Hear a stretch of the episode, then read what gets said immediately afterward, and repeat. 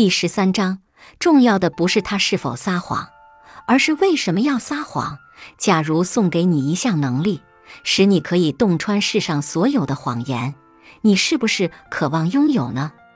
当然，本书并不能送给你这项能力，但本书却会告诉你，拥有这项能力的人一生都会痛苦不堪，因为 truth or happiness, never both。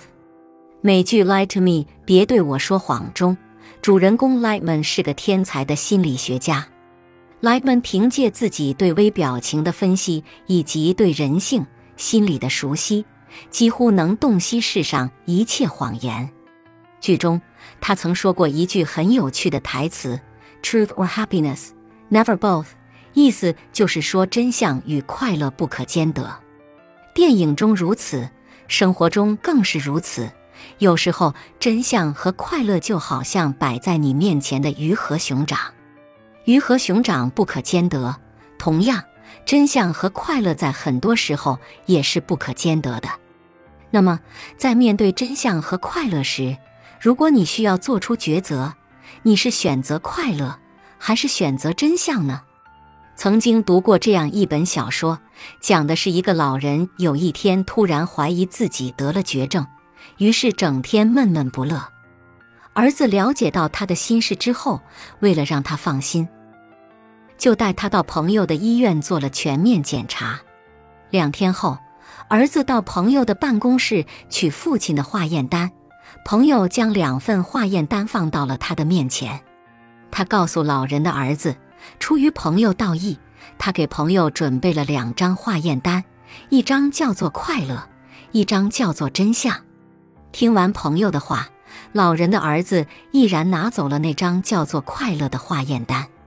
他知道已经年过八旬的父亲更需要的是快乐，而不是一个带给他更多痛苦的真相。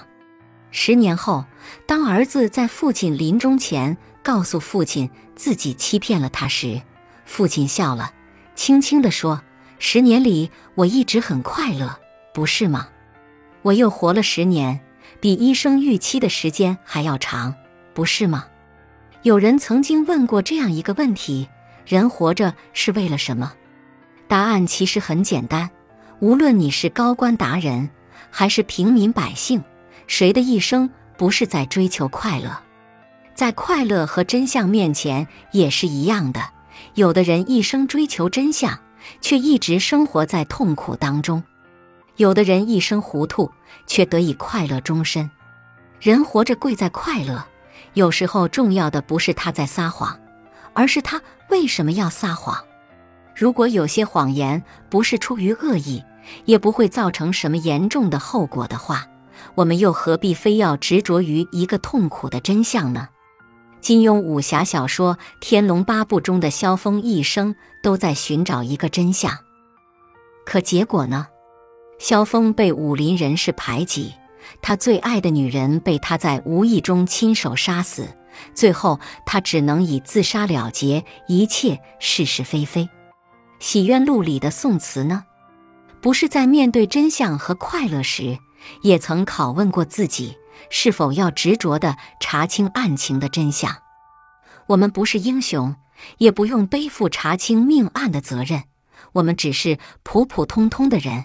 那么，为什么不让生活简单点呢？